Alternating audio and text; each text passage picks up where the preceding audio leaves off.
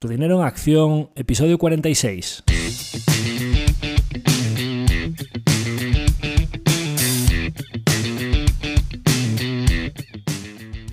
Hola, soy Javier Acción, asesor financiero independiente autorizado y registrado en la Comisión Nacional del Mercado de Valores con el número 149 y asesor del fondo de inversión Acción Global. Te doy la bienvenida a Tu Dinero en Acción, tu podcast de inversión donde hablaremos de manera sencilla y cercana de conceptos, métodos y alternativas para rentabilizar tus ahorros. Si te planteas sacarle partido a tus ahorros o quieres descubrir qué opciones te interesan más, te invito a quedarte para aprender sobre finanzas con un lenguaje directo y sin tecnicismos.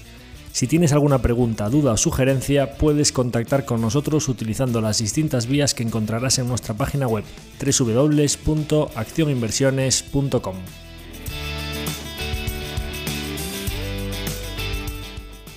El contenido de este podcast es divulgativo. Las opiniones aquí expuestas son meramente informativas y en ningún caso suponen una recomendación de inversión. Si buscas asesoramiento financiero, debes dirigirte a cualquiera de los asesores autorizados y registrados en la Comisión Nacional del Mercado de Valores. El episodio de hoy toca volver con resultados empresariales, como han seguido presentando compañías de la cartera y algunas otras del radar porque hayamos invertido en ellas en el pasado, porque las tengamos bajo monitorización, porque es posible que invirtamos en ellas en el futuro. Antes de seguir con experiencias personales o con capítulos divulgativos, vamos a sacar unas cuantas compañías de las que teníamos pendiente comentar también daros una visión general de lo acontecido en estos últimos días en el mercado. Como os comentaba en episodios anteriores, parece que 2023 ha empezado con una dinámica bastante positiva en los mercados, si bien en los últimos días, pues lógicamente ese rally tan fuerte del primer mes del año y los primeros días de febrero, pues es insostenible seguir a ese ritmo y lógicamente pues habrá altibajos como siempre los hay, igual que en las tendencias bajistas. Hay momentos puntuales en los que parece que el mercado se va para arriba y son beer market rallies o rallies del mercado bajista. Si termina de mostrándose el suelo de mercado entre octubre y diciembre de 2022 efectivamente como un suelo de mercado y la continuación de una tendencia posterior alcista, pues tampoco será rectilíneo y habrá sustos en el camino.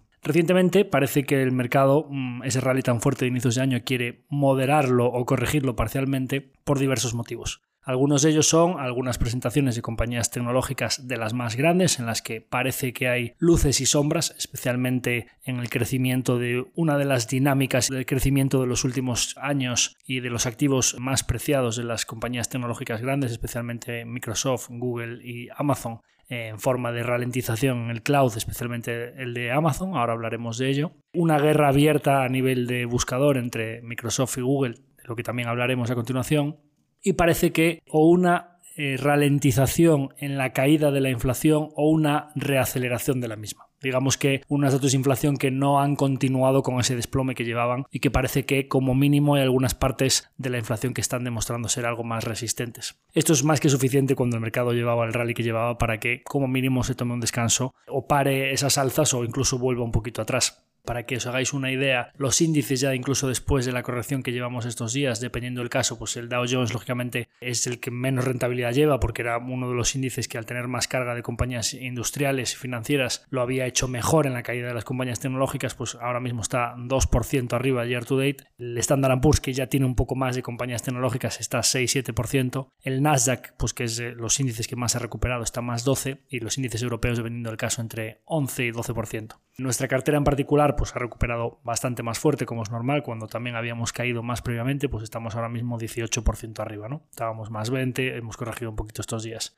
Algunas compañías de cartera, bueno, pues como es normal, con las correcciones que habían tenido, pues hay compañías que están haciéndolo muy bien en lo que llevamos de año, que yo creo que les queda recorrido, pero que no será rectilíneo. Algunos ejemplos, pues entre las que están más o menos en línea con el mercado, pues Constellation Software, Microsoft, Inditex, Deeptech o Topicus, pues son compañías que están entre más 10 y más 14 dependiendo del caso algunas compañías que están haciéndolo un poquito peor que el mercado, pues el sector videojuegos que está con orgánicos malos, pues Embracer está más 6% en el año, NBI que está muy rezagada, más 9% en el año, Alphabet, publicidad digital, etcétera, que está haciéndolo muy mal con lo que ha sucedido recientemente con Microsoft, pues está más 4. Y luego tenemos bastantes compañías que lo están haciendo muy bien, como el caso pues Spotify más 55, o Align Technology que presentó unos resultados, ahora hablaremos de ellos, quizá no tan espectaculares, pero que fueron muy bien acogidos por el mercado, que subió casi un 30% en una sola sesión y está en lo que llevamos de año, mes y medio, pues está más 54% year to date.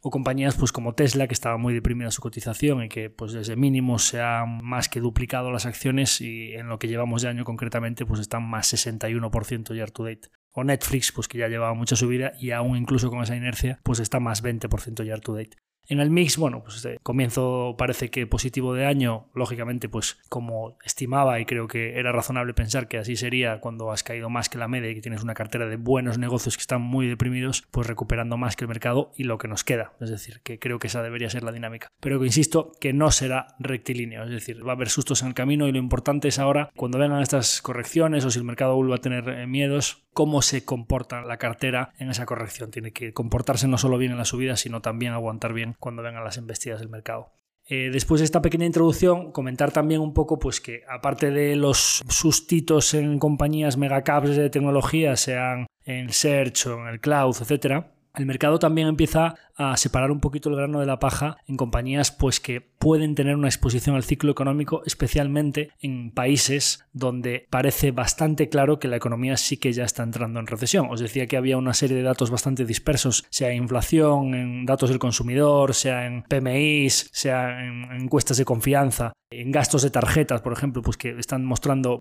ya no hablemos de los datos de empleo, ¿no? que están siendo muy resistentes, que hay países en los que no parece que se vea muy claro que viene una recesión, pero tenemos algunos países como pueden ser Reino Unido o Suecia, que no solo son bastante dependientes de productos del exterior, especialmente en el caso de Reino Unido, por ejemplo, pues muy dependientes de la energía del exterior, sino que además, al no tener una divisa como el euro, como el dólar, pues en el caso de Reino Unido, pues tienen que importar productos de fuera que en su cambio a libras, pues están importando inflación y concretamente, que ahora hablaremos un poco en particular del caso de Suecia, con una divisa como la corona sueca, pues que se ha devaluado en los últimos tiempos frente al euro, Lógicamente, cuando tienes que traer productos del exterior y no tienes algunos alimentos que tienen que cultivarse en las zonas, en los graneros de Europa, en el sur, eh, donde, donde hace mejor clima, energía, metales, materias primas y demás, pues lógicamente cuando tu divisa se debilita estás importando inflación. Tus compras en el exterior que cotizan en otras divisas, pues estás importando esa inflación. Esa inflación más persistente está ocasionando que algunos países en Reino Unido están a punto de entrar en lo que sería una recesión técnica, que es al final pues datos económicos de PIB consecutivo cayendo, la han salvado porque en el último trimestre se han quedado planos, pero están ahí, ahí ya pudiendo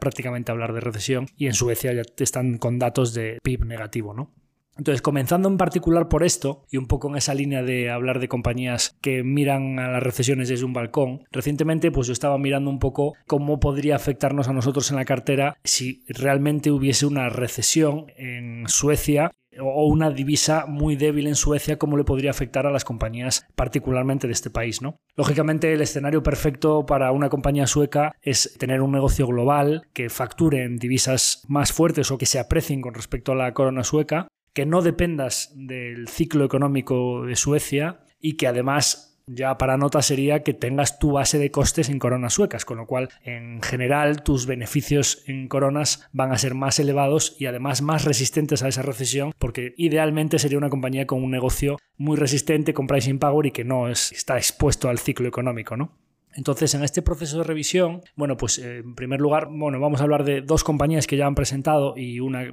que presenta esta semana, ya veremos cómo lo hace. Estas dos compañías serían Sdiptech y Fasad Gruppen. Y Sdiptech la verdad es que ha presentado un informe que a mí me ha gustado bastante lo que han comentado. Sí que es verdad que la reacción del mercado me sorprendió porque abrió más 10 y al cabo de media hora o una hora estaba menos 15. O sea, unos movimientos esos del mercado que como siempre digo, el mercado es muy listo, pero hay veces que es demasiado cortoplacista o que tiene reacciones que a mí me cuesta entender en algunos momentos. Cada vez tiendo a pensar un poco más en qué ha visto el mercado para tener alguna reacción o tratar de entender el porqué de las reacciones partiendo de la base de que el mercado está muy formado, tiene muchos recursos y es muy inteligente el conjunto de mercado como ese ente de personas que están mirando eh, resultados de compañías y que se juegan el dinero en las compañías, que no siempre tiene que ver con las estimaciones del mercado. Hay muchas veces que las estimaciones de los analistas son mejores que lo que da el mercado y luego la acción parece que defrauda sobre esas estimaciones y termina subiendo la acción. ¿Por qué? Porque la gente que, no el sell side, no los analistas que venden sus informes, sino los que realmente se están jugando la pasta ahí, fondos inversión, etcétera, tenían unas expectativas que no eran las estimaciones de los analistas y había una serie de cuestiones muy descontadas que luego la sorpresa realmente para ellos fue al alza o ven algún comentario en una conference call que realmente les da una visibilidad mayor para el futuro y realmente el mercado no siempre se mueve con respecto a las estimaciones de los analistas. Dice, oye, bate expectativas y la acción cae. Oye, eh, defrauda con respecto a expectativas y la acción sube. No, porque realmente los que mueven la acción son los que se están jugando el dinero, no los analistas que daban recomendaciones. Dicho lo cual, a mí en general el informe de Sdiptech me gustó bastante. Es verdad que Sdiptech, bueno, los que la sigáis sabemos que tiene una compañía que se llama Rolec, que es una compañía de cargadores eléctricos en Reino Unido, que llevaba ya todo el año, pues se trajeron la producción desde China aprovechando un cambio regulatorio que había en Reino Unido, que sabían que iban a estar flojas las ventas, para reducir riesgo geopolítico se trajeron toda la producción de Rolec desde China hasta Reino Unido y además duplicaron capacidad de producción. Prácticamente yo, por los comentarios que dicen, durante esos meses prácticamente Rolex no ha debido facturar prácticamente nada, o sea, ha debido estar sin servir pedidos simplemente acumulando backlog. Entonces, cuando una de tus unidades principales está prácticamente sin vender y además es una unidad que ya cuando la adquirieron tenía márgenes muy elevados del 28%, que en el conjunto de Ziptec tienes márgenes del 19% y subiendo, una unidad del 28% te aumenta márgenes, ¿no? Claro, pues cuando esa unidad está, entre comillas, digamos, prácticamente cerrada y te estás trayendo la producción desde China hasta Reino Unido, no solo te afecta en tus crecimientos orgánicos, porque en 2021 ya la tenías esa unidad, con lo cual en 2022 ya es orgánico, sino que además, como es una unidad de márgenes altos, que esa unidad no venda, te afecta todavía más downline, ¿no? Según bajas por la cuenta de resultados. Bueno, a mí en general el informe me gustó porque se esperaban unos orgánicos negativos del menos 3, ya teniendo en cuenta Rolec, y ellos dicen en el informe que, incluida la caída de Rolec, están con orgánicos del más 2 en el último trimestre, y además siguen dando el dato de, oye, sin Rolec, ¿qué tal están yendo el resto de negocios? Pues sin Rolec están más 9% orgánico y ya empiezan a comentar que hay bastante de la subida de precios que tiene un decalaje porque ellos van subiendo precios conforme van teniendo los vencimientos de los contratos con sus clientes, hay algunos contratos con aseguradoras que tardan un año o dos años en poder renovarlos. Entonces esas subidas de la inflación, ellos habían dicho que tenía un poquito de compresión en márgenes cuando les subían los costes de las materias primas, la energía, los transportes y demás, pero que eso se iba a ir repercutiendo porque tienen negocios que son muy necesarios para sus clientes, negocios de mucha calidad, que son de difícil sustitución y que son negocios clave para el funcionamiento de sus clientes y que entonces sí que tienen poder de fijación de precios. Entonces parece claro que con una unidad cerrada tan importante estar haciendo orgánicos ya positivos y que además si sacas esa unidad todo el resto de unidades estarían más 9% orgánico, pues por ahí estarás subiendo los precios. Con inflaciones en Suecia de entre el 8 y el 10%, pues estarás repercutiendo entre un 8 y un 12 dependiendo de los casos, con lo cual parece que el pricing power sí que está ahí. Pero lo mejor de todo es que en el informe dicen que Rolex ya está, es decir, que ya está la producción, que ya tienen todos los pedidos y que están empezando a servir a los clientes. Y además dicen que están bajando el backlog a dos meses y que esperan bajarlo a lo largo del trimestre a uno. Con lo cual, si tú tenías un backlog o una cartera de pedidos que la estás reduciendo, no solo estás atendiendo los pedidos de este trimestre, primer trimestre del 23, sino todo lo que tenías acumulado, es bastante posible que Rolex le vengan por delante unos cuantos meses de facturación alta y que aporte todo lo que no aportó antes, lo aporte a la facturación y especialmente a los márgenes. ¿De acuerdo? Con lo cual, un informe razonablemente positivo que confirma muchas de las cosas que habían dicho y además da unas expectativas muy buenas para una de las divisiones principales. Más allá de comentar sobre otras unidades que son muy importantes en el conjunto, como GAO, que es una sociedad de refrigeración de instalación de unidades de refrigeración en vehículos de última milla en Reino Unido, que dicen que estaba bastante parada porque no había vehículos nuevos y demás, y que eso está mejorando muy fuerte, o que está mejorando mucho Certos Automation, que es una compañía que la compraron a finales del 2021 y que en su primer trimestre había estado un poquito floja por todo el tema de Omicron y demás, y que está rindiendo muy fuerte ya a finales de 2022, que es un tema de automatización y sensores en puertos para eliminar errores humanos, en Holanda, que está funcionando ya muy bien, bueno, pues sobre la unidad de vehículos eléctricos comentan también que es importante que al final pues existían las sospechas de que los cargadores podían ser bastante commodity y ellos dijeron que efectivamente podría ser que fuese un negocio que a muy largo plazo fuese un poco más commodity que el resto de lo que tiene el grupo, pero que veían tanto crecimiento orgánico en los próximos años y un negocio que puede tener márgenes altos y que se te vayan acumulando las partes buenas del software de esos cargadores, esa gestión de red, pues haciéndole aquí un poco cuñita en el tema de transición energética y todo esto que me pregunta tanto la gente respecto a Tesla de cómo se va a instalar las redes de cargadores. Bueno, yo voy subiendo noticias, pues Decathlon aumenta su red de cargadores, Mercadona monta su red de cargadores, mete 21 millones de euros para meter cargadores de carga rápida, subvenciones del gobierno, EDP, Repsol, Iberdrola, pues todas las empresas están subiendo al carro, ya sea por servicio a sus clientes O sea, para que a sus propios empleados carguen y sea un beneficio laboral, parece que todo esto de la, como ya comenté varias veces, que la red eléctrica ya existe y se estima que entre dos y tres semanas tienes un punto para entre 10 y 15 coches eh, listo con los transformadores y los cargadores. Si se retrasa más en España es por temas burocráticos y normativos, no porque un punto de carga no se pueda construir muy rápidamente ya existiendo la red eléctrica, ¿no? Bueno, pues los, eh, el management de Deeptech comenta en la conference call que ya no es una cuestión de que los consumidores estén adoptando el vehículo eléctrico, sino que es un tema regulatorio. Por ejemplo, en Reino Unido citan varias leyes que dice, pues por ejemplo, que en, en el año 2030 los coches de diésel y gasolina van a estar prohibidos en Reino Unido. La venta de vehículos nuevos de gasolina y, bueno, ya sabéis que incluso en California y sitios así son, es todavía más rápido, ¿no? Pero claro, ellos estiman que si el Reino Unido, que luego a lo mejor lo terminan alargando si ven que que, no llegan a tiempo, ¿no? Pero que ellos estiman que, claro, el mercado se va a anticipar, no va a esperar a que no se puedan vender vehículos eléctricos en el año 2030. Estamos en 2023, faltan siete años. En 2025-2026 tiene que haber una amplia red de cargadores ya para todo esto, ¿no? Bueno, pues calculan que desde ahora hasta 2030 el número de puntos de recarga en Reino Unido se tiene que multiplicar por 10, lo cual es un crecimiento anual compuesto del 40% por año. Ellos dicen que no saben si Rolex va a tener un crecimiento orgánico del 40, pero hablan y dicen, oye, pues mira, es que nosotros solo en enero, como no sabemos aún en Rolex que el mercado está, que si los temas regulatorios para arriba o para abajo, solo en enero ha aumentado la venta de vehículos eléctricos un 12% en Reino Unido. Como mínimo deberíamos ver ese tipo de crecimientos orgánicos en la sociedad de vehículos. De cargadores, no, no, te dan el dato, pero apuntan en esa dirección, que son unos orgánicos bastante superiores a la media del conjunto, ¿no? y comentan, oye, hay una nueva regulación en Reino Unido que dice que desde 2022 en adelante, cualquier proyecto nuevo de casas o de temas comerciales, supermercados o espacio de trabajo, naves, cualquier punto que construyas nuevo debe incluir como mínimo un punto de recarga por cada hogar, o por cada household le llaman, es decir, por cada unidad de vivienda tienes que tener un punto nuevo de carga. Con lo cual, si nosotros vemos esto y vemos pues todo lo que está pasando en Estados Unidos con la ley de reducción de inflación, todas las ayudas del gobierno, en plan Movies en España, Inflation Reduction Act, la ayuda de 7.500 de Estados Unidos y demás, parece que el tema de la adopción en general debe ser un viento de cola para compañías como estas, en la parte de Rolex, de Gyptec o compañías como Tesla, ¿no? Y por último, comentar que a nivel de márgenes, es verdad que os decía que ha habido una pequeña compresión en márgenes con la parte de la inflación que no habían conseguido repercutir y con que Rolex está parado,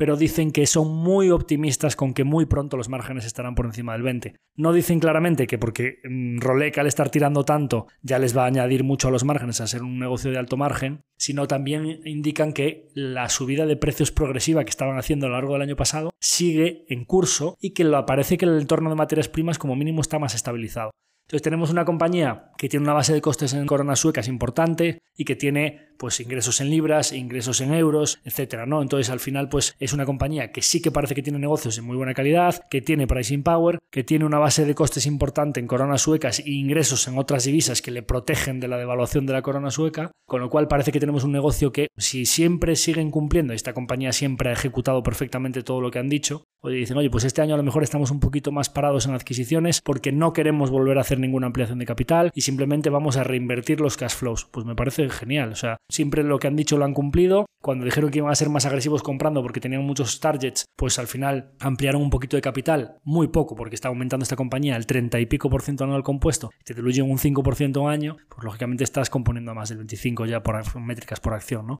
Con lo cual, bastante contento con la presentación de Stiptech, que me confirma que el ciclo económico de Suecia no importa tanto para ellos. Es una compañía que está bastante bien protegida de todo esto. De hecho, pues tras la reacción inicial, tan pronto hablaron en la conference call, las acciones ya se recuperaron un poco y tanto los días siguientes, que esto era un viernes al mediodía, una hora un poco rara para presentar y que estaba mucha gente desconectada, el lunes y el martes ya se recuperaron muy fuerte las acciones, ¿no? Siguiendo con el tema del ciclo económico de Suecia, eh, nosotros tenemos dos empresas que a mí sí que me parecía que eran dos compañías que podrían tener más impacto del ciclo económico, como son Fasad Gruppen e Instalco. Es verdad que estas compañías al final cuando tú estás invertido en ellas pues estás expuesto a que haya esas variaciones a lo largo del ciclo y que componen a tasas altas mediante adquisiciones muy baratas y que al final pues los orgánicos a lo largo del ciclo entre los años buenos y los años malos deberían ser un PIB más o menos más electrificación en el caso de Istalco y un PIB un poquito más o menos mm, sostenibilidad y aislamiento de los edificios en el caso de Fasad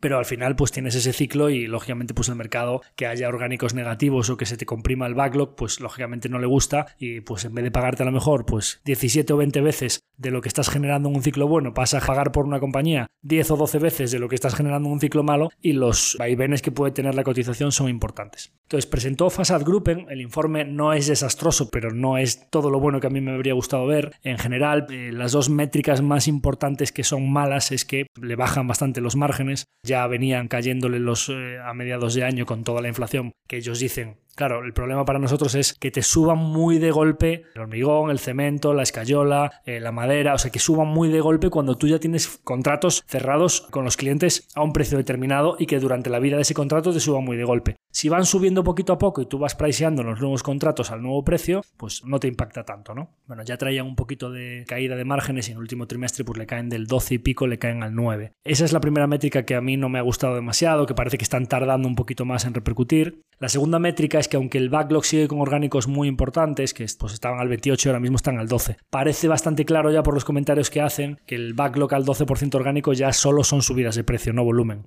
De hecho, dicen que en construcción nueva residencial, importante, siempre digo, en Suecia el gasto público se utiliza como debería utilizarse en el resto de países, que es para amortiguar los ciclos. Entonces, la construcción pública, hospitales, colegios, edificios institucionales, el gobierno, etcétera, pues en esos ciclos económicos siguen invirtiendo cuando el ciclo está bajo. Pero las manos privadas o la iniciativa privada, las constructoras que construyen nuevas residencias, viviendas y demás, se frenan mucho y dicen que eso ya está yendo para abajo. Ya teníamos los resultados de otra compañía sueca que es cotizada, que se llama Balco, que es Balco como su propio nombre dice, es muy centrada en la parte de balconing, o sea, en lo que son solo pues, balcones y demás. Y esto no tiene tanto componente de sostenibilidad, de aislamiento, de placas en el tejado como puede tener Fasad, y es una compañía que ya, ya la llevan destrozando desde hace meses y con caídas bastante fuertes en la entrada de pedidos eh, que el mercado pues está estimando que aunque ellos digan que el 90% de lo que hacen son renovaciones, eh, les está afectando bastante más el ciclo. ¿no? Entonces yo estaba un poco a la expectativa de ver qué presentaba Fasad, porque Fasad al hacer trabajos más completos y, asociaciones entre varias compañías del grupo y de hacer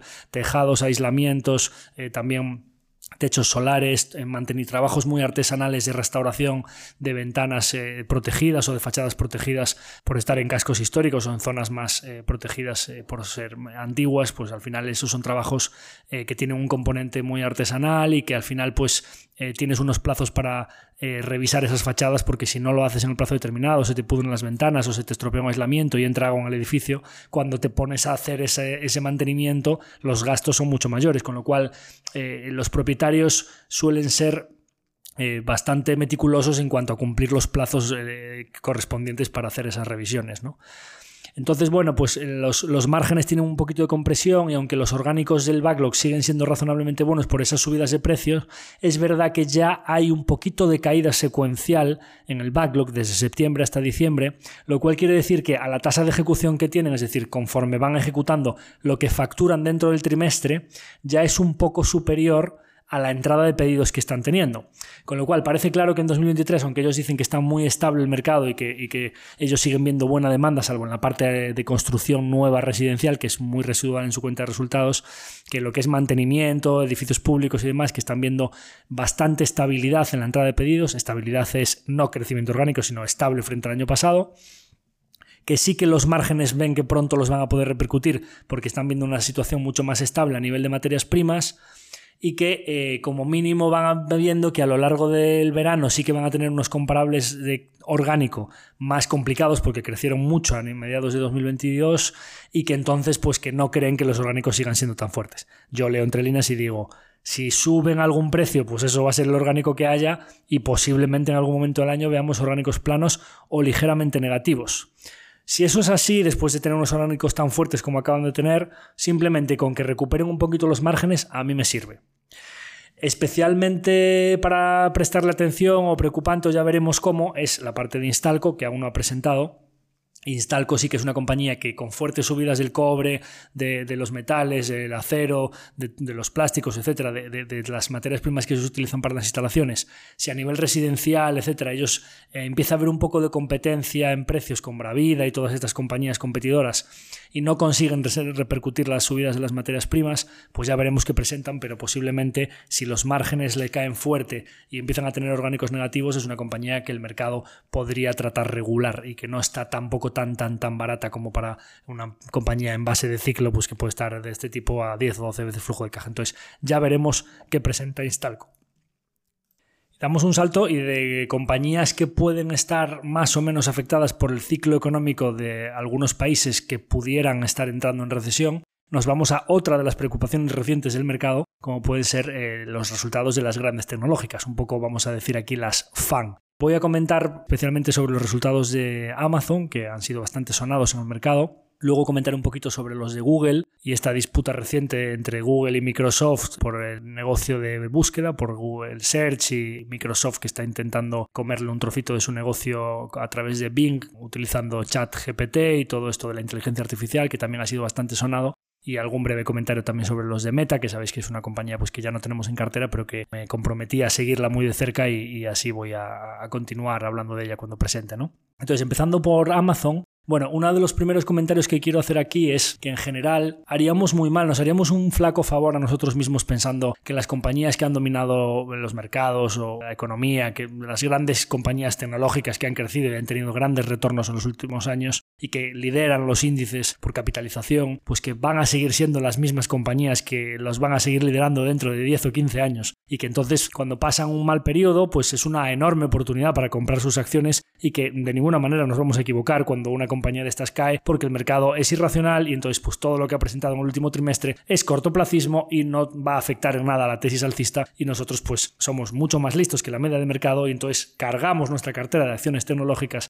de las FAN, de Amazon o de Microsoft o de Google cuando caen y que luego se darán la vuelta, pasarán los miedos, seguirán su camino y dentro de 15 años serán todavía más grandes de los que son hoy. No digo que sea un error y posiblemente alguna de estas compañías dentro de unos años hayan sido excelentes inversiones desde los precios actuales, pero no hay más que mirar cuáles eran las compañías de mayor capitalización de los índices hace 15 o 20 años para darnos cuenta de que pocas de ellas quedan en el top de los índices a día de hoy. Entonces es razonablemente prudente pensar que probablemente en una época de cambios todavía más rápidos como la que estamos hoy, haríamos un flaco favor confiando en que las mismas compañías que están en el top de los índices van a ser exactamente las mismas que van a estar dentro de 15 o 20 años. Con lo cual, es nuestro deber como inversores monitorizar todos los pequeños avances, pequeños deterioros, pequeñas piedras en el camino, todo lo que va sucediendo con las compañías en las que invertimos, para saber si un error no forzado o la acumulación de errores no forzados hace cambiar una tesis para saber bajarnos a tiempo. O al revés, también buscar compañías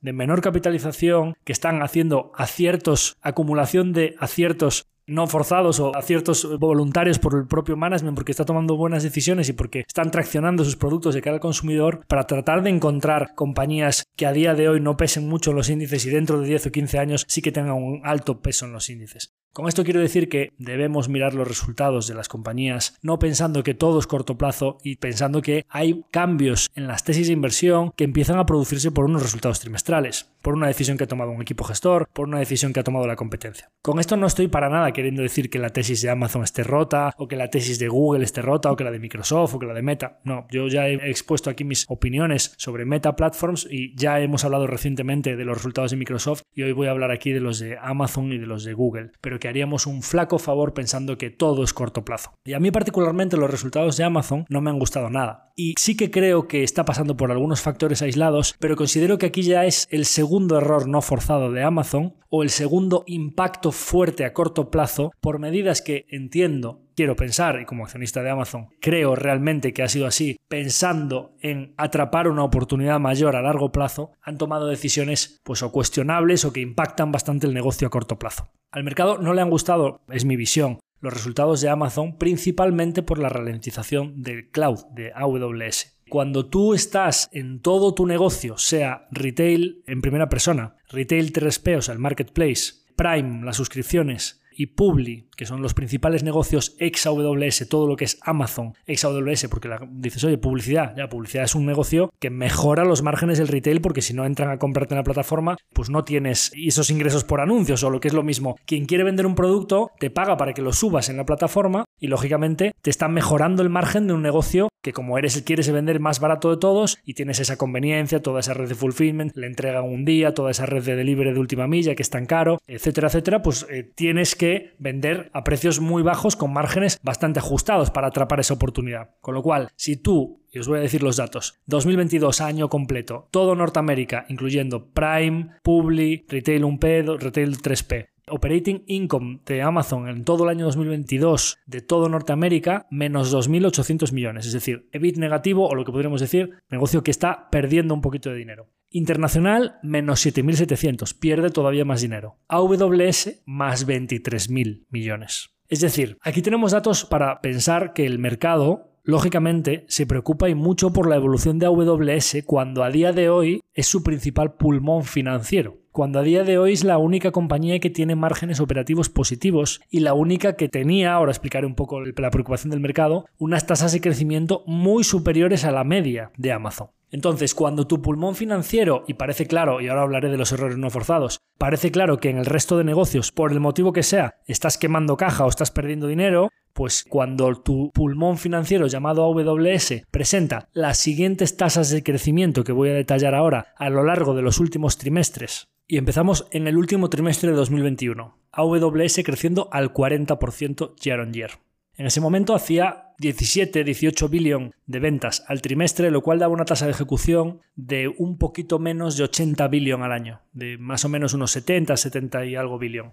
podríamos extrapolar y en aquel momento podría decir el mercado, oye, que esto creciendo al 40, si esto está haciendo ahora mismo 70 billón, run rate, 7 por 4, 28, pues esto en un año, un año y pico puede estar haciendo 90 y pico, 100 billón. Esas eran las cuentas que hacía el mercado, cogía esas ventas eh, forward o, calculadas un poco ya con el crecimiento del próximo año y como es un negocio que tiene márgenes operativos de más del 30%, empieza a aplicar los múltiplos y te salía que Amazon, teniendo en cuenta que valorases a muy poquito el resto de negocios, pues estaba razonablemente barata. Bien, esa tasa de crecimiento del 40%, los siguientes trimestres es del 37 en el primer trimestre de 2022, del 33 es decir, pierdo 3 puntos del 40 al 37. En el siguiente trimestre pierdo 4 puntos del 37 al 33. En el tercer trimestre de 2022 crece al 28, es decir, pierdo 5 puntos. Y en el cuarto trimestre del 22, 20%. Pierde 8 puntos. Y no conforme con eso, dicen en la conference call que a mediados del primer trimestre, o sea, en lo que llevaban de enero, estaban en ese momento, llevaban solo un mes corrido del primer trimestre de 2023, ya estaban en mid-teens, que es 15%. O sea, 5 puntos más de ralentización en el plazo de un mes y pico. O sea, no solo se está ralentizando, sino que esto viene del 40, 37, 33, 28, 20, 15, sino que cada vez que reportan, el número de puntos de ralentización es mayor. O sea, esto no es una ralentización, es un desplome en el crecimiento de tu pulmón financiero. Y me preguntaban por ahí, oye, ¿no te han gustado los resultados de Amazon? Oye, ¿por qué crees que caen las acciones de Amazon? ¿Cómo no van a caer las acciones de Amazon? Si la gallina de los huevos de oro se está frenando, pero frenando en seco. Y ahora vamos a hablar de los errores no forzados. Como sabéis, el negocio retail de Amazon está perdiendo dinero porque en el plazo de 18 meses duplicaron la capacidad logística, lo que le llaman la red de fulfillment, como ampliando la red en un año y pico lo que habían hecho en los últimos 7 años anteriores diciendo pues que como iban a tener mucha demanda, pues que ya como te querían atender a los clientes, cliente primero, cliente primero, cliente primero, pues que para poner al cliente primero preferían ya invertir muy de golpe para poder atender toda esa demanda del COVID y que luego ya la ocuparían. Lógicamente, pues COVID eh, pasa y tu red de costes tan amplia como tenías hasta 1.600.000 empleados en una sola compañía, pues todo eso hay que pagarlo y cuando las ventas no siguen creciendo al mismo ritmo, pues empiezas a tener pérdidas operativas, ¿no? Y eso podríamos decir que, bueno, pues ahora abren la red de fulfillment a otras compañías con lo de Buy with Amazon o Buy with Prime, que puede ser que utilicen toda esa red de fulfillment y eso es una opcionalidad a que los márgenes vuelvan a mejorar y demás. Pero bueno, te viniste un poquito arriba con lo de la red de fulfillment y eso es, digamos, digamos que es un error no forzado. Pero es que en AWS, ante esa tasa de ralentización del crecimiento, nosotros hay otro punto importante que debemos prestar atención, que es al negocio ese que os decía, de tan gallina de los huevos de oro, que estaba con unas tasas de crecimiento del 40% y con unos márgenes superiores al 30%, los márgenes del 31 pasaron al 30 y ahora pasaron al 28,5. Con lo cual, si tu tasa de crecimiento se está ralentizando y los márgenes están cayendo, el operating income que viene de AWS, es decir, el pulmón financiero o el operating income que salva todo el resto del negocio, ya está cayendo. El operating income sin divisa estaba creciendo al 40, 46, 53, 28, 1, menos 10. O sea, el operating income de AWS ya está cayendo. Con lo cual, pues imaginaros cuando en enero parece que está creciendo al 15, a ese ritmo de ralentización, a lo mejor en marzo así, pues ya está teniendo una base comparable muy difícil el 2022, igual está teniendo crecimientos planitos y porque te están cayendo los márgenes. Por lo mismo que en fulfillment, porque estás contratando a una tasa más alta de lo que tú estás viendo crecer tus ventas. Es decir, si tú pensases que se te iba a ralentizar el crecimiento al 15% y frenas la contratación y tú creces al 15% y dejas tus costes fijos, tus márgenes deberían ampliarse, no reducirse. Si se reducen tus márgenes es porque tus costes están creciendo a más del 20% que creciste en el trimestre. Es decir, no contabas con una ralentización tan grande. Y esta es la clave. Otro error no forzado. Estás contratando más rápido de lo que crecen tus ingresos. ¿Existe la posibilidad de que AWS siga deteriorando los márgenes? ¿Existe la posibilidad de que vuelvas a cometer errores no forzados? Tienes que frenar la contratación, tienes que reducir los gastos, tienes que racionalizar toda esa red de fulfillment. Por todo esto, pues por lo que han caído las acciones. Es así de sencillo. Entonces, ¿cuál es mi visión en todo esto? Yo creo que Amazon, la red de fulfillment de Amazon es uno de los principales activos por los que yo invierto en la compañía. Es una infraestructura global para el e-commerce y todo lo que pase por esa infraestructura a Amazon le va a suponer un royalty. Y yo creo que es una infraestructura irreplicable y que supone una de las principales ventajas de competitivas que cualquier compañía que ahora se pudiese invertir para intentar replicarlo tardaría 20 años en tener algo parecido. Con lo cual, primer punto, yo creo que el negocio retail de Amazon no vale cero. De hecho, os doy un dato. AWS ahora mismo es la gallina de los huevos de oro de Amazon y digamos que es un poco lo que soporta toda la valoración de la compañía. Bien, ¿quién pagó a AWS? ¿Os dais cuenta que todo lo que hay en Amazon lo pagaron primero vendiendo libros, luego vendiendo tecnología, luego vendiendo, luego vendiendo? Es decir, el negocio retail de Amazon, que el mercado valora cero, es lo que ha pagado todo el resto de la compañía. ¿Comprendéis? Con lo cual, por eso tienen un negocio de publicidad, por eso tienen un negocio de suscripción, por eso tienen un marketplace, por eso tienen AWS. Con lo cual, a mí me cuesta mucho pensar que el negocio con el que empezó Amazon y con el que se ha financiado todo, lógicamente luego AWS ya ha ido autofinanciándose. Pero para poder empezar a invertir en AWS, los satélites que tienen, la red de robotaxis, un montón de iniciativas que tienen, el intento de Alexa, inteligencia artificial, una de las cosas que dice el CEO nuevo en la, última conference call, a la que por supuesto ya sí que acudió, que a las anteriores no acudía, ya fue un primer indicio que yo dije, uy, si este sí que se presenta aquí, es que está viendo que efectivamente algún error no forzado ha cometido y que a lo mejor hay alguna parte del negocio que sí que está preocupante. Bien, ¿qué fue lo que dijo? Nosotros obviamente tenemos que racionalizar los gastos, sí, vamos a tomar alguna medida, pero vamos a seguir poniendo al cliente primero, punto número uno, y segundo, vamos a seguir invirtiendo para el futuro. Cuando la gente nos preguntaba, oye, ¿qué es eso del cloud? ¿Por qué estáis invirtiendo en eso que nos da dinero? Y a día de hoy es la gallina de los huevos de oro. ¿Qué dicen? Solo con que una de todas las iniciativas en las que estamos invirtiendo dentro de 5 o 10 años sea otra gallina de los huevos de oro como AWS, ya todas las inversiones que estamos haciendo merecerán la pena. Con lo cual, ese tipo de capital semilla, podríamos decir así, que a mí el concepto semilla sabéis que me gusta mucho, me gusta que Amazon siga pensando de esa manera como day one, que le llaman los americanos. Día uno, seguimos pensando que estamos en el principio de nuestra andadura, y eso a mí me gusta mucho. Eso, punto número uno, sobre el valor cero del retail y sobre el hecho de que inviertan de cara al futuro. Punto número dos, la parte de AWS. Bien, lo que no se puede decir es que la AWS Cloud, la transición de que las empresas tengan sus servidores, sus RPs, todos sus sistemas informáticos on-premise, por decirlo de alguna manera, dentro de los servidores de la propia empresa y que luego por seguridad, por asequibilidad, por flexibilidad para asignar capacidad de te meto más puntos de conexión, más empleados, menos, ahora necesito más carga, ahora necesito menos. Todas las ventajas que sabemos que tiene tener tus servidores y tus sistemas informáticos, tus aplicaciones y demás en cloud, pues que es un sistema muy eficiente, muy flexible, que ahorra costes que tiene un switching cost brutal, que es un negocio súper sticky o pegajoso, y que de un día para otro vamos a decir, no, es que esto va a crecer cero de repente. Bueno, lógicamente cuando eres el líder del mercado y puedes tener mucha exposición a algunos sectores que lo están haciendo un poquito peor y empresas que están racionalizando su gasto, como fuiste el primer first mover, o sea, el que tomaste la iniciativa y probablemente bastantes compañías tecnológicas o de sesgo con un poquito más cíclico, consumo discrecional, algunos sectores que lo están haciendo un poquito peor, pues oye, vas a ser el primero en sentir el impacto y parece claro que el impacto en Amazon o en AWS está siendo bastante más fuerte que en Azure y que en Google Cloud Platform, que parece que está mostrando bastante resistencia a sus tasas de crecimiento. Sabéis que mi tesis aquí siempre ha sido que Azure a medio y largo plazo iba a ser el primer jugador, porque por todo el sistema ofimático, lo mismo que han hecho con Teams, que lo introducen y utilizan todo su cross-selling de Windows a ofimática, de Slack a Slack o Teams, vamos, a todo su paquete de videoconferencias, eh, trabajo colaborativo, eh, Windows para ciberseguridad, etcétera. Pues mirad lo que están haciendo ahora con Search, ¿no? Que ahora hablaremos de ello cuando hablaremos de Google.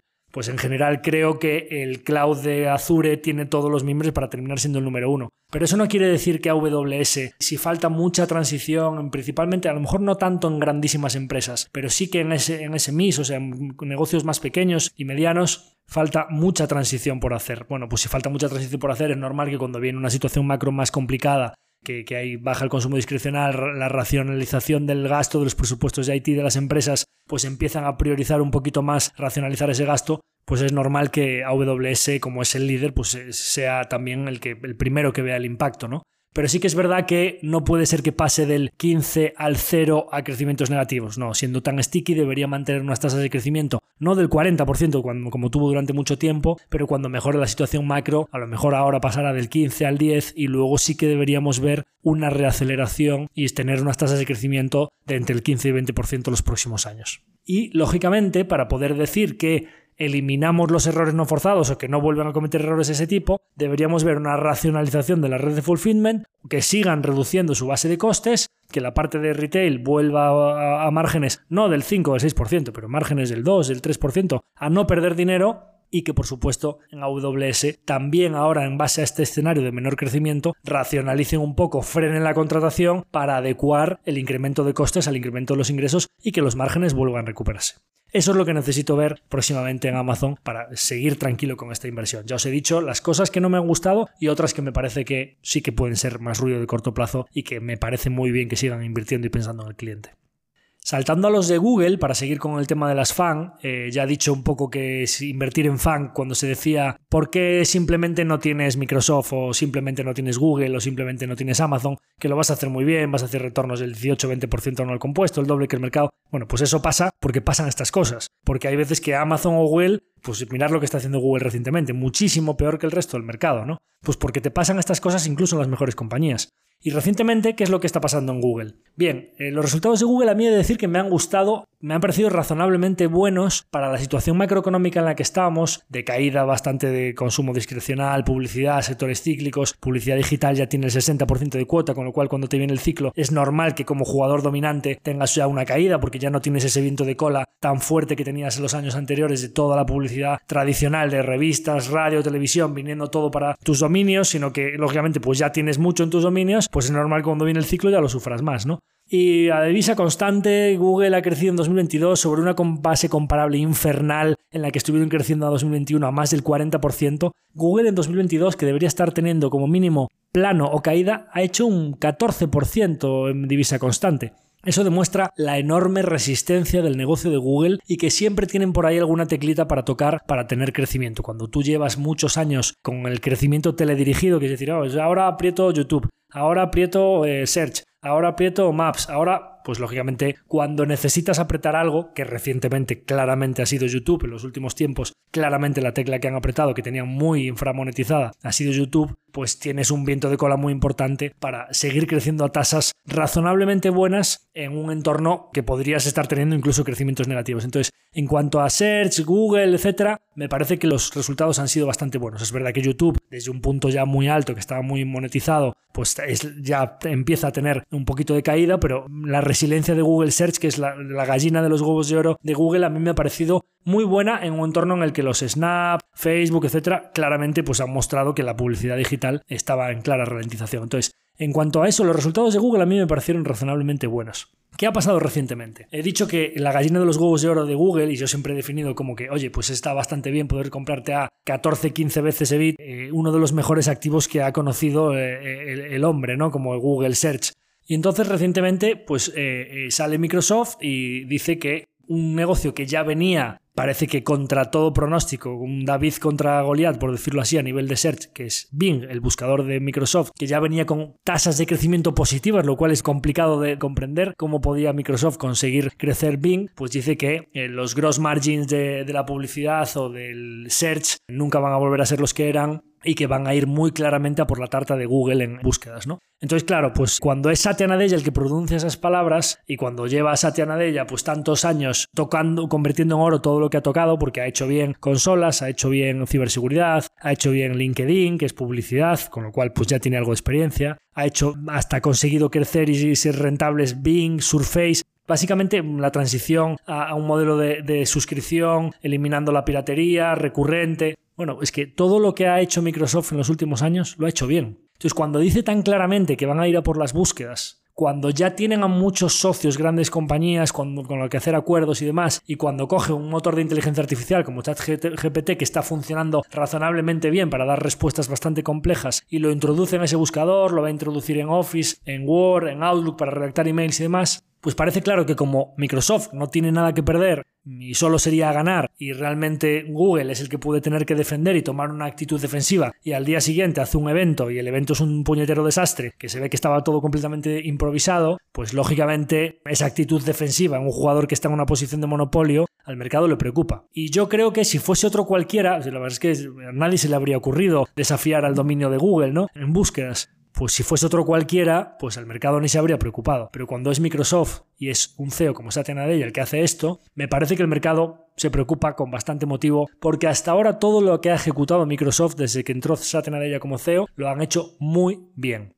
Principalmente porque al final el negocio que está atacando es la gallina de los huevos de oro de Google. Porque, y aquí voy un poco a los errores no forzados de Amazon o al por qué ha llegado Google a esta situación, cuando tú ves que una compañía como Google pasa pues de 150.000 a 190.000 empleados en el año 2022, en una situación en la que claramente estás viendo que la situación macro se está deteriorando y que te va a afectar, que YouTube ya se está frenando, etcétera, pues empiezas a ver que a lo mejor esta gente no tiene mucho los pies en la tierra. A lo mejor estás empezando a ver que los Googles, las bicis y colores donde estuve allí en Mountain View, pues tienen que poner un poco los pies en la tierra, que no tienen que dejar de cobrar tantas stock options, que tienen que adecuarse a una situación con un poquito más de situación de recesión, no pensar que les van a pagar eso más en cualquier sitio, pensar que ¿Por qué tiene que ampliar 40.000 empleados Google en el año 2022? a lo mejor hay que racionalizar un poco todo esto, ¿no? Y claro, lo más importante para mí un poco es esa Day One que hablaba de, Amazon, el Day 1, pues que yo en Google, hombre, a ver, tenías el search, tenías, eh, a continuación aprietas la gallina de, bueno, te sacas eh, Gmail, Gmeet, la parte de Google Docs, a continuación pues eh, YouTube, aprietas esa gallina de los huevos de oro de YouTube, ya la monetizas, bueno, pues posiblemente le quedaría a Google Maps, en Waymo ya sabéis que no confío nada, pero llevo tiempo sin ver, porque Google Cloud Platform, pues sí, está creciendo al 30 y pico por ciento, quizá un poco menos de lo que debería para llegar a ser un tercer jugador, pero quemando bastante dinero ahí y tal, o sea, sin tener rentabilidades positivas todavía, cuando ya tienes esa escala y parece que un negocio muy rentable en el que los otros dos jugadores imprimen dinero, pues estás apostando muy fuerte por una división que no está dando dinero, con lo cual a lo mejor es que estás sobregastando para no perder cobo, pero no sé si vas a llegar a alcanzar rentabilidad. Bien, ¿cuál es el siguiente conejo en la chistera de Google?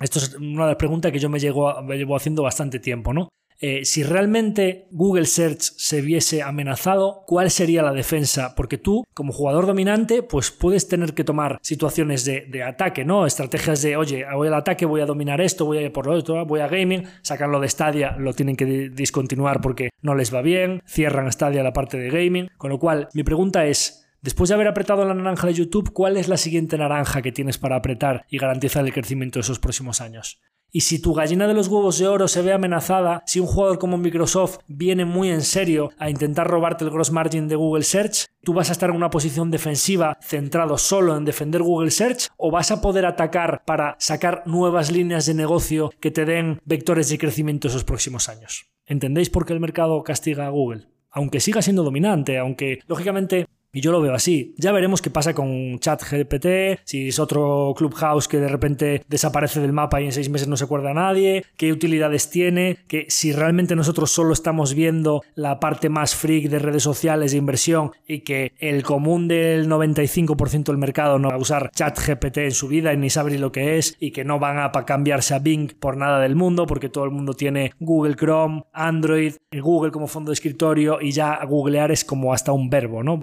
¿No? Entra en Google y búscalo. Pero ya no solo eso, sino que el Google Analytics, el posicionamiento SEO de todas las páginas de Internet del mundo están específicamente diseñadas para estar bien rankeadas en Google. Las agencias de publicidad del mundo hay... Vamos a ver, si Adobe Photoshop tiene una curva de aprendizaje, o sea, hay gente que lleva años formándose y toda su carrera en base al algoritmo de Google. ¿Os dais cuenta del switching cost que supone esto? Quiero decir, que Bing amenace el dominio de Google Search cuando es uno de los negocios con mayor efecto red y mayor switching cost que ha habido sobre la faz de la Tierra, permítanme que dude que lo vaya a amenazar. Y os he estado diciendo bastantes cosas malas de Google y el por qué esto amenaza a corto plazo y probablemente que esto pase y no llegue en nada. Pero intento entender el porqué de los miedos del mercado. Yo realmente pienso que Microsoft es un muy buen jugador, pero que puede tener, arañar algo de cuota para algún tipo de búsquedas específicas o algún tipo de actividades que sí que la inteligencia artificial. Por supuesto, Google tendrá su inteligencia artificial y tendrá sus inversiones ahí y demás. Pero me cuesta ver una transición muy rápida de un buscador como Google a un buscador como Bing que pueda hacerle mucho daño a Google. También se ha dicho que cuando eres un jugador que tienes el 90%, perder solo un trocito de tu cuota, si no eres muy eficiente en costes, para tus márgenes puede tener un impacto muy importante. Y también se ha dicho que parece claro que una de las conclusiones que se pueden sacar de las palabras de Satya en cuanto a que los gross margins no van a volver a ser nunca los mismos es porque es muy distinto que tú busques en un buscador como Google y que te aporte a continuación las soluciones a una respuesta que tú le has dado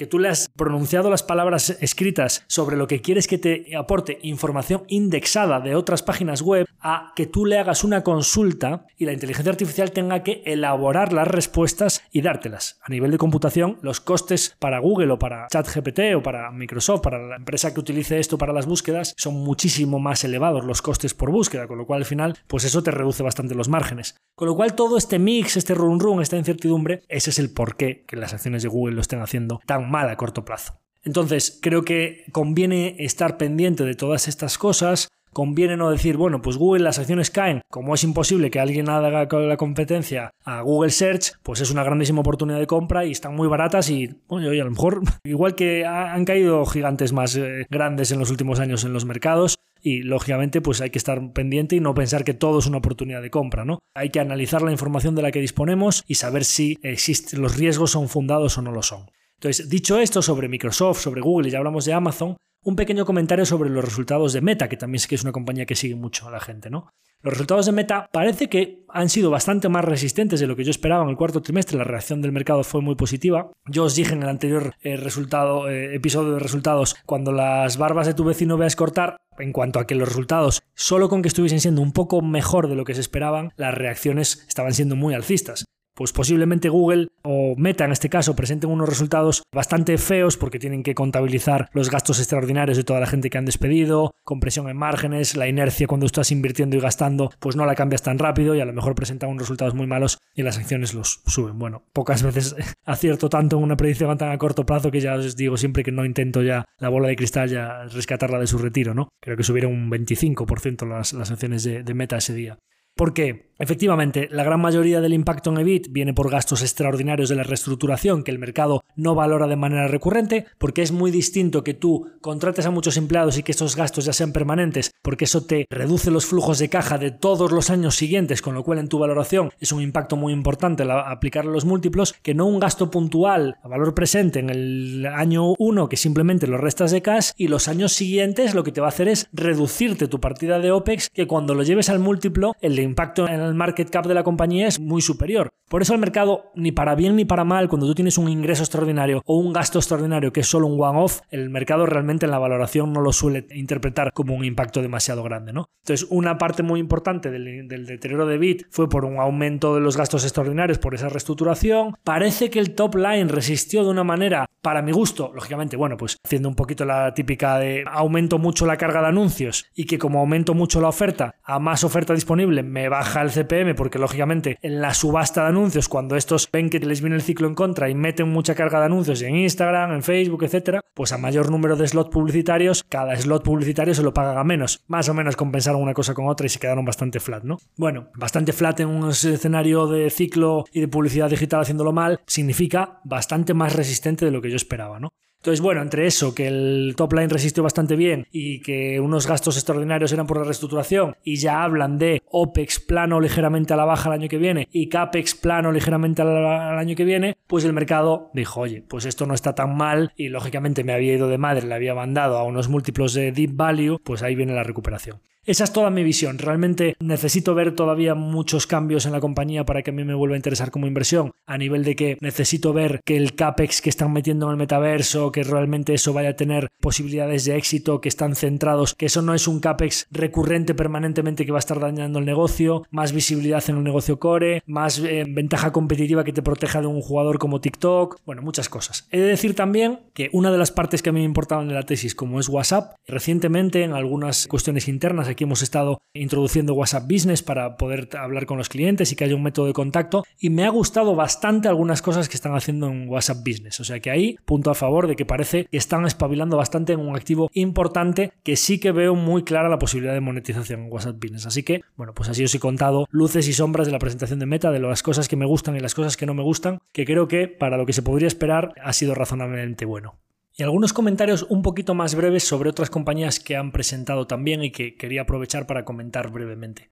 Topicus es una compañía que es la filial de Constellation Software, el brazo de software vertical, que como sabéis el software vertical es el específico para una industria, así como un software horizontal puede ser Windows, que vale para todas las industrias, el software vertical es uno que es específico para una industria y que es muy difícil cambiarlo cuando tú tienes un software adaptado específicamente para todas las métricas de tu propia industria, con lo cual pues es un negocio que suele ser bastante bueno en cuanto a que tiene un coste de cambio importante y pueden ir subiendo los precios de manera eh, recurrente a lo largo de los años, ¿no? De tópicos hemos hablado menos porque quizá es un poco un homólogo de lo que sería la estrategia de Constellation Software, pero a nivel europeo ha presentado unos resultados que a mí me han gustado bastante. Es verdad que los resultados de tópicos son bastante complejos de analizar en cuanto a que como tienen toda la parte de spin-off, los intereses minoritarios, tenía unas participaciones preferentes por las que pagaba intereses y demás, y hacer todas las métricas ajustadas es un poco complejo, pero en general a mí me gusta mucho simplificar las cosas. Y simplificando mucho las cosas, Tópicos está creciendo en top line al 27%, el mercado sobre unas ventas ya anualizadas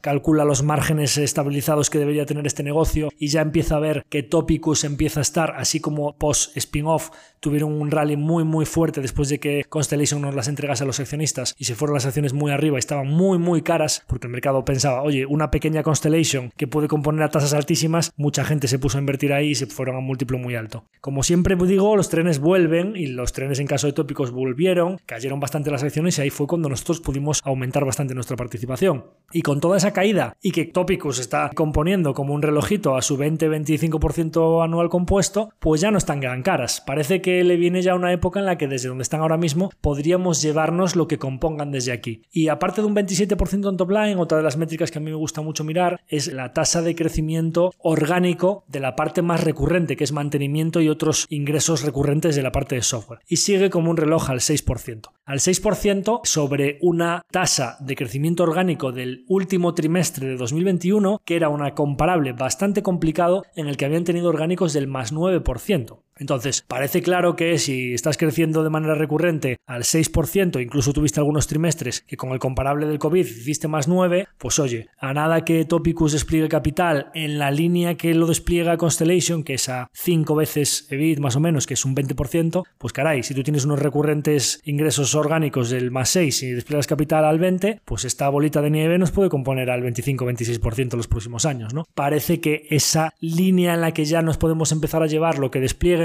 es verdad que 2022 ha sido un año un poquito más lento de despliegue de capital de lo que habían sido otros años anteriores, pero eso va dependiendo un poco de las oportunidades que encuentren, con lo cual parece que ha sido un trimestre bastante bueno de tópicos. Align Technology, la compañía productora de los alineadores transparentes Invisalign y que siempre cada X tiempo, cada año y medio, dos años, tiene un periodo en el que el mercado se asusta con que la competencia va a devorar su negocio y que ya no tiene ventajas competitivas y que todo el mundo conoce a un amigo que le han puesto unos alineadores de Impress, de Spark, o te llama alguien y te dices que Spark está creciendo al 200%, etcétera, y que Align ya se lo van a merendar, pues es una confirmación de que incluso presentando un trimestre malo, que el mercado sabía que iba a ser malo, las acciones pueden subir muchísimo por el descuento de expectativas futuras. Alain presentó un trimestre, un cuarto trimestre del 22, que ya habían dicho los, los trimestres anteriores que no estaban viendo mejoría, con lo cual el mercado mandó las acciones pues de 700 a 160, 170. Nosotros por suerte pudimos comprar algunas de las acciones que habíamos ido soltando a 400, 500 conforme subía, las pudimos comprar otra vez en el entorno de 200, 240 dólares por acción, que me parece una maravilla, una compañía que la conoces bien y que no solo tiene una base de composición, digamos, a largo plazo, que es la adopción de brackets alineadores y que estás en el jugador líder y que es una industria la dental que es muy poco abierta a los cambios y que los jugadores líderes suelen llevarse una gran parte del crecimiento. Tenemos los casos de Strauman, en Vista Holdings, etcétera, Danaher Dental, Lifco Dental. Es un, un sector en el que los retornos estructuralmente son altos y que los jugadores líderes suelen ser buenas inversiones. Bien, pues no solo hace eso, sino que periódicamente a lo largo del ciclo te va dando puntos de entrada en los que hay veces que te la venden a 10 o 12 veces flujo de caja y otras veces te la mandan a 30 o a 50 veces flujo de caja.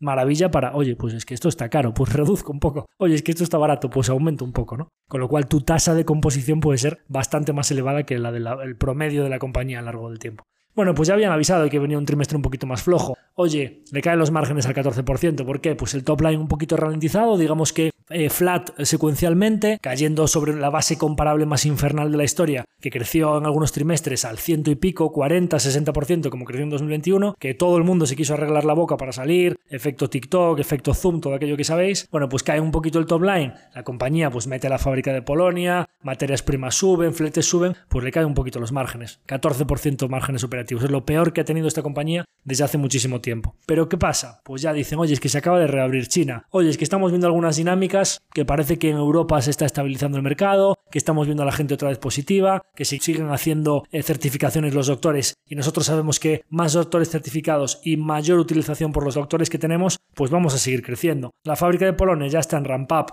China puede empezar a presentar crecimientos bastante positivos. En Estados Unidos estamos viendo una situación bastante esta. Bueno, pues subieron un 27% ese día las acciones, ¿no? Entonces, trimestre bastante flojo, pero el mercado ya mira hacia adelante y ve que en 2023 puede volver a ver una compañía con crecimientos moderados en top line, con una base comparable mucho más sencilla como es la, es la de 2022. Parece que una estabilización en márgenes, no en el 26-27%, que fueron una barbaridad los que tuvo en 2021, porque vendieron muchísimo más que la base de costes que tenían, lógicamente. O sea, no estás un poco lo contrario de Amazon, ¿no? No preparas tu base de costes para un crecimiento tan fuerte, pues los márgenes incrementales son muy altos. Pues oye, con una base de costes ya, la fábrica de Polonia, etcétera, digamos que un poquito más normalizada, pues a lo mejor puede tener márgenes operativos del 20-22%. Pues oye, desde el 14 que viene ahora mismo, pues sigo pensando que es una compañía que debería estar haciendo entre un billón, 1.2 billón de free cash flow. Nos la mandaron ahora a 14, o sea, otra vez la han puesto ahí atrás a 12, 12, 14 veces flujo de caja, ¿no? Lógicamente, pues ahora ya la ha mandado a 24 billion, pues estará más o menos a 20 veces. Ahora digamos que justa, no, no, ni cara ni barata. Desde aquí, si no hay expansión de múltiplo ni compresión de múltiplo, pues nos llevaremos lo que crezca, que creo que puede ser una buena tasa. En alguna de las medidas que os había dicho que había que vigilar, por supuesto siempre estoy mirando, oye, que ahora solo dejan usar el litero y ya no te dejan que te compres otro escáner que no sea el de la, oye, que me suben los precios, que me... Lógicamente esa calma tensa con la gente, que es pues, el ortodoncista o el dentista general, pues es algo que vigilo mucho, ¿no? Pero realmente a nivel de pricing o a nivel de oferta competitiva con respecto a los competidores, una de las últimas medidas que han tomado que a mí más me ha gustado ha sido el Invisalign Moderate, que es un tipo de caso. Pues oye, para ese caso no tan complejo que no necesita 45 alineadores y de dos años y medio, sino un caso un poquito más sencillo, pero que antes al dentista le obligaban a hacerlo con el Invisalign Comprehensive, que era el más completo, y realmente podría haber hecho con un caso menor. Ese es el tipo de tratamiento que es susceptible de, pues oye, me voy a un Spark o me voy a un Clear Correct, pues por el simple hecho de que es un caso quizá un poquito más sencillo y a este caso sí que se lo puedo vender al paciente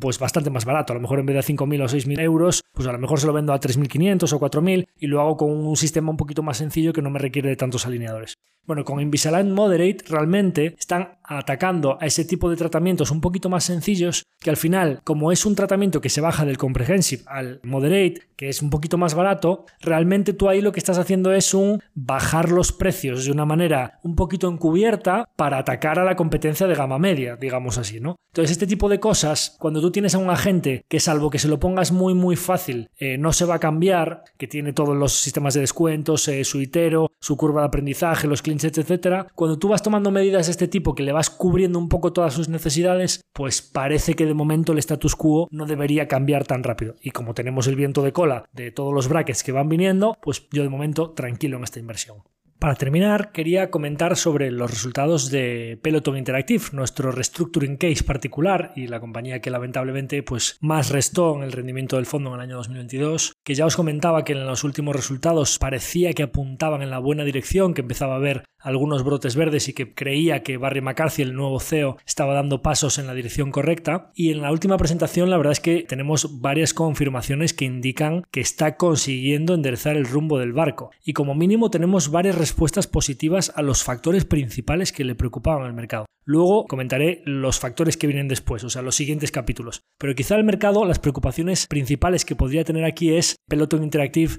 la base de suscriptores se va a volatilizar, se van a marchar todos estos suscriptores o con la reapertura le va a aumentar muchísimo el churn. En la venta de bicis es capaz Peloton Interactive de, como mínimo, no perder dinero o no sepultar todo el rendimiento que tenga en la parte de suscriptores. ¿Qué pasa con el balance? O sea, ¿tienes cash suficiente para aguantar y hasta qué punto el free cash flow negativo va a ir minando ese cash y a lo mejor puedas tener que hacer nuevas emisiones de bonos o lo que es peor, nuevas emisiones de equity? Bueno, pues creo que todas estas preguntas han tenido respuestas muy positivas en esta última presentación. No solo la base de usuarios no está deteriorándose, sino que el churn se mantiene completamente plano con las épocas de la pandemia en las que estaba todo el mundo encerrado en casa y que básicamente no tenían otra cosa que estar en la bici haciendo ejercicio. El churn sigue en el 1% mensual, esto es, significa que más o menos si haces un promedio tendrás un 10 o 12% de bajas anuales con un mínimo de adiciones que vayas consiguiendo, de hecho siguen con las mismas métricas, o sea, es decir, tenían a principios de 2022, mediados de 2022, del, segundo trimestre del año fiscal 2.7 millones de suscriptores, han terminado el año natural 2023, que es el segundo trimestre fiscal del año, con 3 millones de suscriptores, con lo cual siguen añadiendo más suscriptores que los que se marchan, lo cual es una noticia muy positiva, porque ya tienes una base de 3 millones sobre la que trabajar para, primero, conseguir unos flujos de caja recurrentes y segundo, a partir de ahí, empezar a sumar. Primera pregunta, churn, bastante plano. Segunda pregunta, oye, ¿qué pasa con el gross margin del hardware? Empiezas a subcontratar producción, te sacas las fábricas de bicis, subcontratas el delivery para que te lleven las bicis y las cintas otros, no tener que tener toda esa carga de, logística en tus propias espaldas. Bueno, pues el gross margin de los productos Connected Fitness Products, es decir, las bicis, las cintas y demás, pasa del menos 27 en el trimestre anterior al menos 11, o sea, es decir, nada menos que 16 puntos porcentuales en solo un trimestre, o sea, es enderezar el rumbo muy rápidamente y algunas de las medidas que se han tomado recientemente aún tienen que impactar en un trimestre completo, con lo cual parece que en uno o dos trimestres esto podría estar plano. ¿Y qué pasa con las suscripciones? Que ya os decía que tenía un margen muy bueno. Las suscripciones tenían un margen de contribución a mediados del año pasado del 71% y no solo no se han deteriorado, sino que ya van por el 72%. Es decir, en las bicis estás perdiendo menos, en lo que es el hardware pierdes menos y tu suscripción o tu ingreso chorro de cash recurrente está ganando más. En conjunto, el gross margin pasa del 24% a mediados del fiscal year 2022 al 29%, 5 puntos de expansión en tu gross margin. Bien, tenemos gross margin. ¿Qué pasa con los gastos generales? Pues los gastos generales se han reducido un año de 700 a 566 y aún tienen algunos gastos extraordinarios por pagos a proveedores y demás que van a seguir reduciéndose. De, ellos, eh, de hecho, dice Barry McCarthy en, el release que aunque ya la plantilla ya la tienen como quieren, que aún hay algunos gastos de eficiencia, de inventario,